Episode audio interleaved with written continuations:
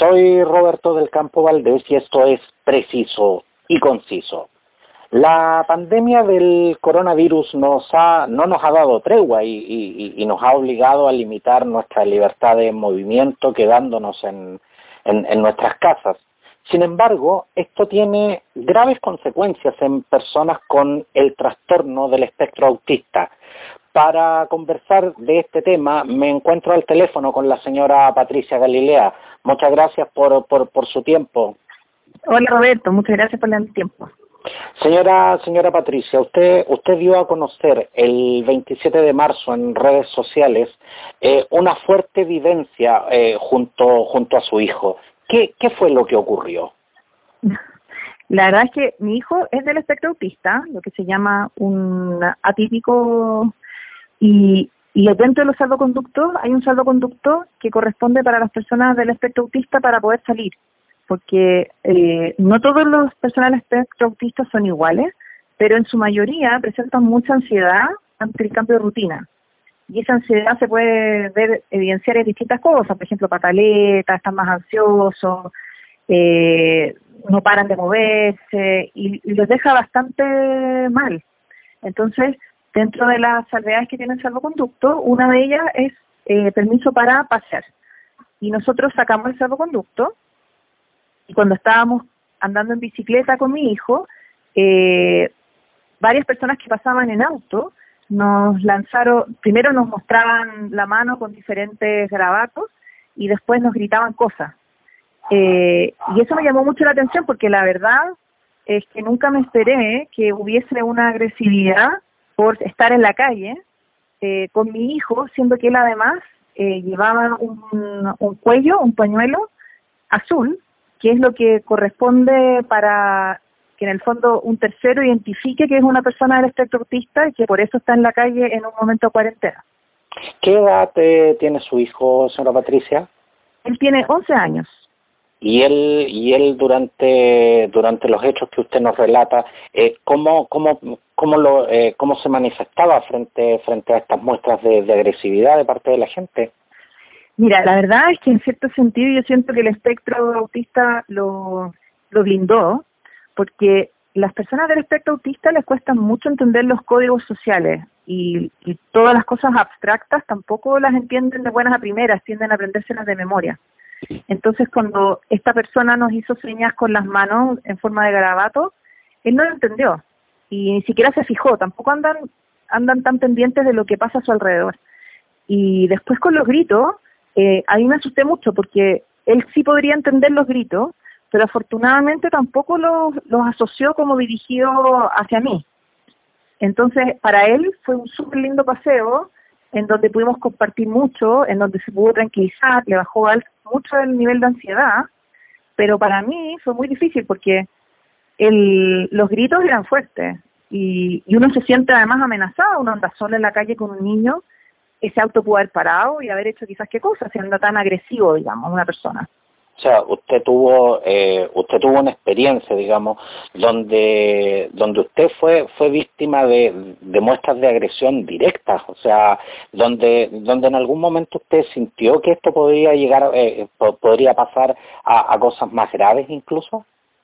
No, no, porque la verdad es que los autos detuvieron la velocidad para lanzar los improperios y después seguían su camino y como uno va en bici tampoco es que uno lo fuera a perseguir, ni mucho menos. La verdad es que uno cuando recibe ese tipo de agresiones por nada, lo, uno queda un poco atónito. O sea, mi reacción primera fue, esto no puede ir dirigido a mí, y después empecé a mirar en la calle y no hay nadie más en la calle, estamos todos en cuarentena, entonces efectivamente era para mí. O sea, eh, afortunadamente podemos decir que todas las eh, todas las muestras de agresividad, digamos, fueron fueron de lejos, digamos, esta, estas muestras fueron de, lejos. claro. Sí, fueron de lejos, estaban en la calle y nosotros estábamos en la vereda ya eh, después, porque cuando andábamos en bici, al principio andábamos en la calle y yo pensé que cuando nos, llamaron la atención la primera vez con, la, con los garabatos, eh, era porque estábamos en la calle, que es el lugar por donde tienen que andar las bicis, pero no mucha gente lo sabe. Entonces, como no había nadie peatonal, peatón cerca, nos movimos a la vereda, donde también mi hijo podía estar un poquito más protegido, pero igual los insultos siguieron en la vereda. Señora Patricia, ¿y siente que la, agresividad eh, de la gente está en este instante? ¿Más alimentada por, el temor al contagio del coronavirus o, por la ignorancia frente, frente a los temas del autismo? Yo creo que en este caso es más bien una ansiedad que tenemos, yo creo que todos, frente a lo que es esta pandemia. Estamos todos asustados, eh, estamos perseguidos, si alguien tose lo miramos feo. Yo creo que se que va muy de lado con eso y me figuro que para ellos era inentendible que yo estuviera con un niño en la calle. Eh, pero la verdad es que, como le explicaba, las personas del espectro autista tienen ese derecho de salir a la calle porque lo necesitan por su condición. Ahora, no es que yo lo vaya a sacar a la calle todos los días, porque también entiendo que el salir a la calle es un riesgo para mí y para mi hijo. Al final, por eso estamos todos en la casa. Eh, pero sí es algo que a veces es necesario porque para ellos este cambio de rutina tan brutal les provoca mucha ansiedad. Y el estar encerrado cuando nunca antes habían estado tanto tiempo encerrado puede ser muy difícil de entender para ellos. Entonces, si es necesario, yo obviamente lo voy a sacar de nuevo pero pero tampoco es algo que planeo hacer todos los días porque también hay un riesgo de por medio de sacarlo. Pero, pero en este instante, señora Patricia, ¿cuáles son las consecuencias más graves, digamos, que, que podría enfrentar eh, eh, su hijo, digamos, de no tolerar el encierro? Eh, bueno, lo que pasa es que yo, él, cuando no tolera el encierro, significa que tiene pataletas, que tiene tiene muchos comportamientos que no son los típicos de él, se vuelve más agresivo, da vueltas más fuertes en la casa y va escalando a medida que pasa el tiempo. Y, eso depende mucho del niño. Hay niños que, que quizás no les afecta tanto y otros que le puede afectar mucho más que lo que les afecta a mi hijo, que pueden tener quizás regresiones, no sé, por ejemplo, si ya antes controlaban el esfínter o no lo controlaban el esfínter. Cada niño es distinto y sobre todo en el espectro autista también es un espectro. Entonces, son todos muy distintos y tienen cosas en común, pero no todos en común. Pero no todos son iguales, claramente. No todos son iguales, entonces cada uno le responde distinto, pero algo que tienen muy similar todos es que ellos están muy acostumbrados a la rutina, la rutina es algo que los tranquiliza, es algo que es seguro. Ellos cuando se enfrentan a la sociedad en general, se enfrentan con algo muy incierto porque ellos no entienden los códigos de las caras, ellos no están acostumbrados a mirar a las personas a la cara y por lo tanto no entienden a veces ciertos mensajes que nosotros mandamos solo por señas o no entienden cuando están haciendo un chiste, cuando no es un chiste. Ellos se lo toman todo textual, muy textual. Entonces, eh, el estar encerrado de alguna forma también los, provoca una mayor ansiedad, están mucho más, no están contenidos. Entonces, la, la forma que uno tiene para relajarlos un poquitito es esta salida a la calle. Señora Patricia, su, su caso eh, obviamente que no, no, no es el único. Eh, ¿Qué, recomendaciones se le puede dar a una familia que tiene un integrante con, con, el espectro autista en, en, una situación tan compleja como la que estamos viviendo, donde, donde hay comunas con cuarentena extrema y donde estamos viviendo, la verdad, una, una situación, como lo dije al principio, bastante atípica en todo lo que es el desarrollo de nuestras vidas. Claro, bueno, yo creo que cada, cada uno también es, cada uno conoce a su hijo, yo creo que cada papá, mamá conoce muy, o cuidador, conoce muy bien a su hijo y uno sabe cuando el, el niño o el adulto quizás necesita salir. A veces eh, ellos mismos no se dan cuenta que necesitan salir porque la casa también es como un lugar seguro, ellos lo sienten súper seguro y con esta pandemia que les provoca aún más ansiedad, tenderían a quedarse más encerrados. Pero uno como cuidador o como papá, mamá, se da cuenta que el nivel de ansiedad es demasiado grande y ahí es cuando, por lo menos en mi caso, preferimos sacarlo, exponerlo un poquitito eh, pero por otro lado bajarle el nivel de ansiedad. Y eh, lo que yo voy a hacer la próxima vez que lo saque, que no sé cuándo será, cuando lo necesite, es que voy a salir con un cartel que me voy a poner yo, simplemente para que para eh, culturizar o, o que la gente entienda que estoy saliendo por una necesidad, no por no por capricho. Señora Patricia, junto con, con dar a conocer su, su experiencia, eh, usted también eh, a través de redes sociales se ha encargado de, viralizar una, campaña para, para evitar justamente que, una experiencia como la suya le ocurra, le, ocurra a, otras personas. Eh, ¿En qué consiste esta campaña?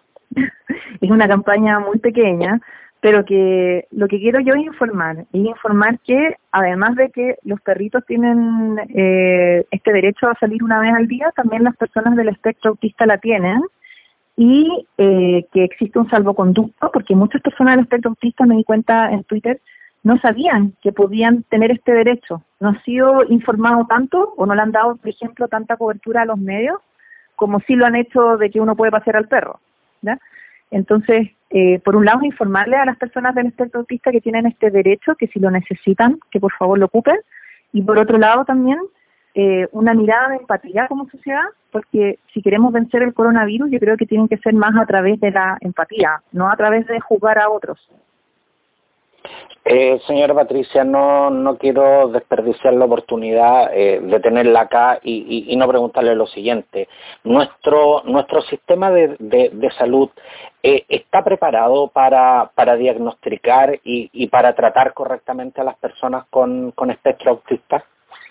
Uy, qué difícil su pregunta. Yo creo que eh, no. De hecho, en el mundo, eh, el espectro autista es algo que estaba subdiagnosticado eh, hace mucho tiempo y hace poquitito que hay profesionales más capacitados específicamente en el espectro autista.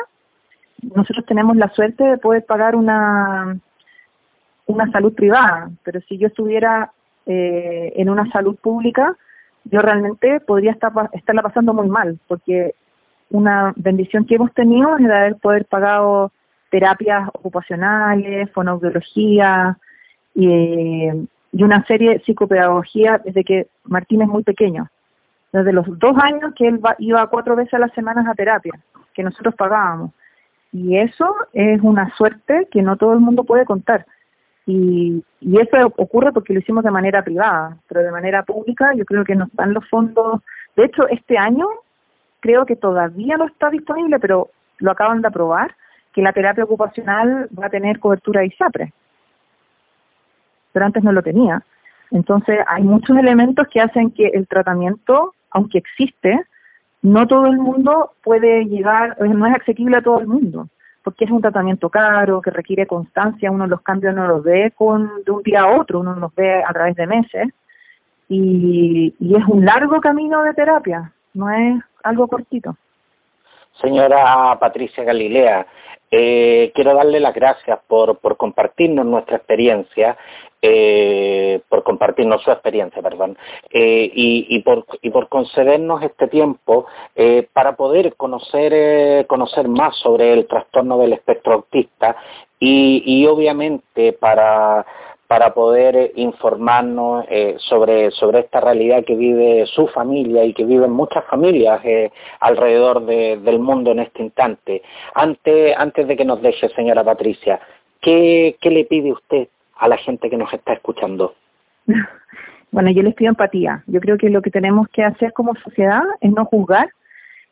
nosotros, los chilenos, yo creo que somos muy, muy conocidos por siempre juzgar y no juzgar de buena forma a las personas que vemos en la calle y asumir que están haciendo lo peor en vez de asumir que están haciendo lo mejor. Eh, yo creo que estamos frente a una pandemia y dudo que haya alguien no consciente de ello y por lo tanto si hay alguien fuera tiene que ser por una buena razón.